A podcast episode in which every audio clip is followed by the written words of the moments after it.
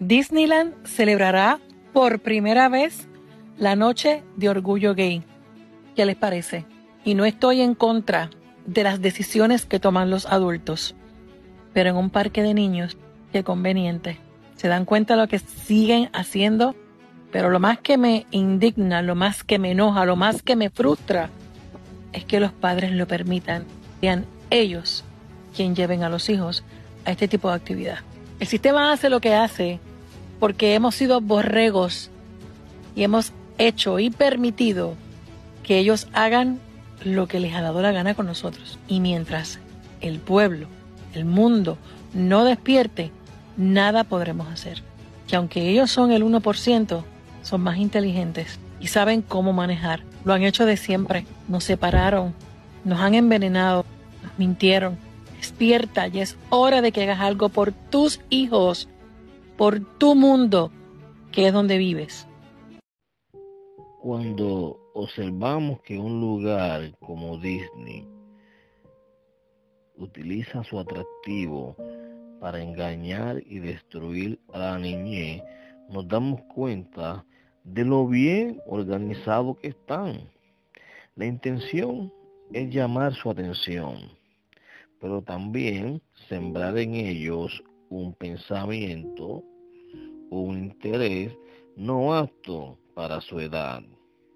Cuando usted y yo fuimos niños, vivimos lo que se supone que viviéramos, ya que siendo niños no teníamos la capacidad ni la responsabilidad y mucho menos la madurez que requiere este tipo de temas. Entonces, ¿Cuál es el empeño de sexualizar a la niñez?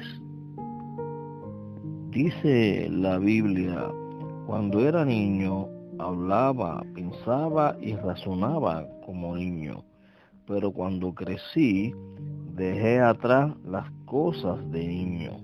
Primera de Corintios capítulo 13, versículo 11. Vemos aquí que hay una gran diferencia entre ser adulto y ser un niño. Por eso es que la Biblia es clara y especifica cuando crecí, cuando me hice hombre, dejé atrás lo que era de niño. Por lo tanto, el tema al que se le quiere acondicionar al niño en este tiempo es inadecuado, es inapropiado, es un atentado contra su identidad. Muchos me querrán criticar, no estarán de acuerdo conmigo. Pero fíjense que yo no estoy buscando aquí simpatía. Yo estoy buscando llevar un mensaje específico, claro y de alerta, porque realmente los niños no merecen que se le introduzca, que se le involucre en este asunto no apto para su edad, no apto para esa etapa tan hermosa que se vive una sola vez en la vida y no vuelve para atrás. Porque el niño, una vez que llega a la adultez, ya dejó atrás esa etapa tan hermosa que es para jugar, para divertirse. Y bien claro, Jesús dijo, dejad que los niños vengan a mí y no se lo impidáis, porque de los tales es el reino de los cielos. Mateo 9:14. ¿Por qué Jesús comparó el reino de los cielos con los niños? Y dijo que de ellos es el reino de los cielos porque los niños son pequeños, son débiles, aprenden, están dispuestos a aprender y lo más importante, confían en el cuidado de sus padres. Un niño no se puede cuidar solo. Un niño no puede tener responsabilidades. Un niño tiene que vivir apegado y dependiente de sus padres. Y es por eso que la Biblia lo relaciona de esa forma. Porque nosotros, los adultos, los que ya creemos en un Padre Celestial, que somos dirigidos por esos principios y esos valores que nos enseña la palabra de Dios, no somos autosuficientes. Vivimos bajo el cuidado y la protección de un Padre.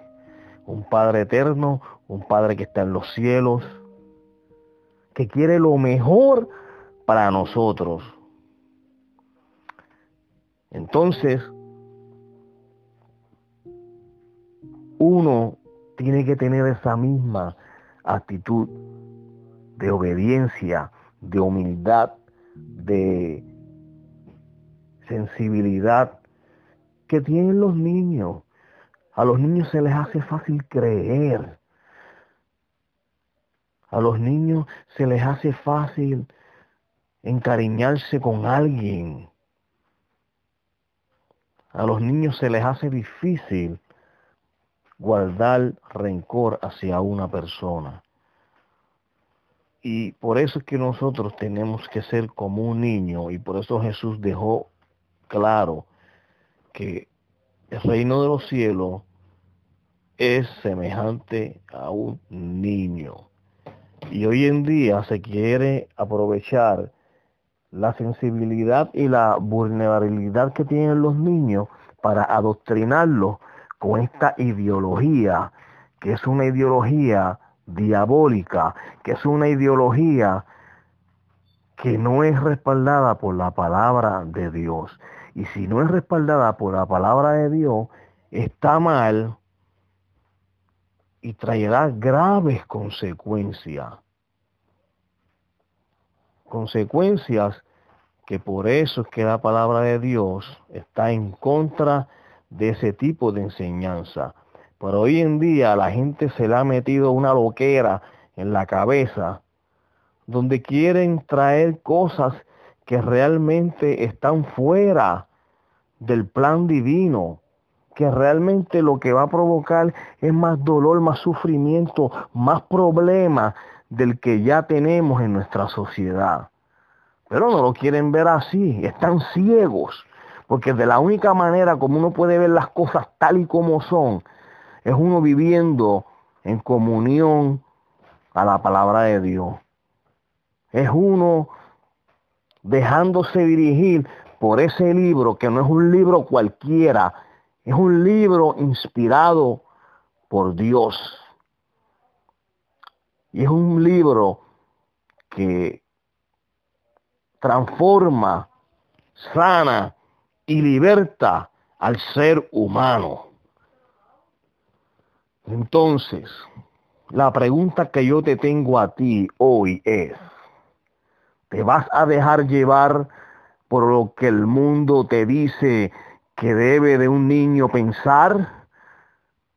¿O te vas a dejar llevar por lo que la palabra de Dios te dice lo que es un niño y cómo un niño debe de vivir. A los niños hay que instruirlos en la palabra de Dios. Instruye al niño en su camino y aun cuando llegue a viejo no se apartará de él. Eso es un proverbio que lo dice en la palabra de Dios tenemos que instruir al niño en la palabra de Dios. De no hacerlo, vendrán estas sabandijas que son lobos rapaces disfrazados de oveja, con un mensaje confuso, con un mensaje erróneo, con un mensaje pervertido, con un mensaje que les abrirá a los niños una curiosidad, un interés del cual ellos no están preparados, del cual ellos no merecen involucrarse en esa etapa tan hermosa como ya había mencionado que es la niñez. La sexualidad es bonita, pero la sexualidad tiene su etapa. Todo en la vida tiene su tiempo. No entiendo por qué someter a los niños a este tipo de biología, a este tipo de cosas que nada abonan a su indefensa etapa de vida como es la niñez. Y aquí te lo dejé claro en la palabra de Dios.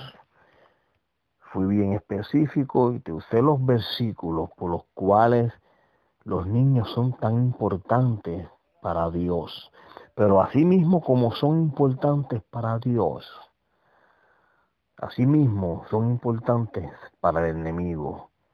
Pero el enemigo obviamente lo que quiere es destruir, pervertir y acondicionarlos, porque si desde pequeño se le está enviando un mensaje erróneo, tendrás una generación antibíblica, una generación que no le interese el plan de Dios para su vida. Y ese, ese es el resultado que esta gente quiere tener. Que este corrupto y perverso, mundanal, es lo que busca detrás de todo eso. Una generación dirigida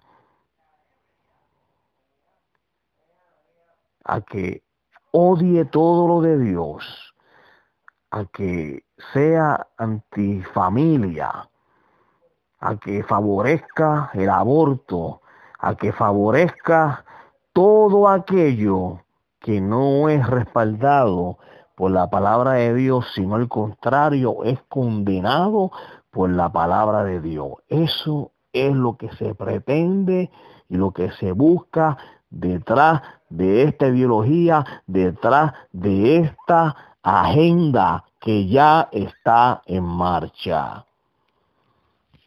Oremos y busquemos cada día más de Dios. Tú que me escuchas, si eres creyente o no eres creyente, dale, dale, dale ese espacio en tu vida a Dios y conoce a un Dios que es real, que no busca religiosos, sino que busca seguidores, busca discípulos de su palabra. El Dios que yo te estoy hablando es un Dios que no está detrás de, de denominaciones, sino detrás de corazones dispuestos a ser amados por Él y dispuestos a ser guiados por Él. Hasta aquí el programa de hoy. Si tienes la bondad, compártelo para que llegue a otras vidas, ya que es un tiempo crítico el que estamos viviendo. Hay una lucha muy real. Esto no son cuentos de camino. Y sobre todo es una lucha espiritual. Por eso es que es tan difícil de ver, por eso es que es tan difícil de experimentar. Dios te bendiga.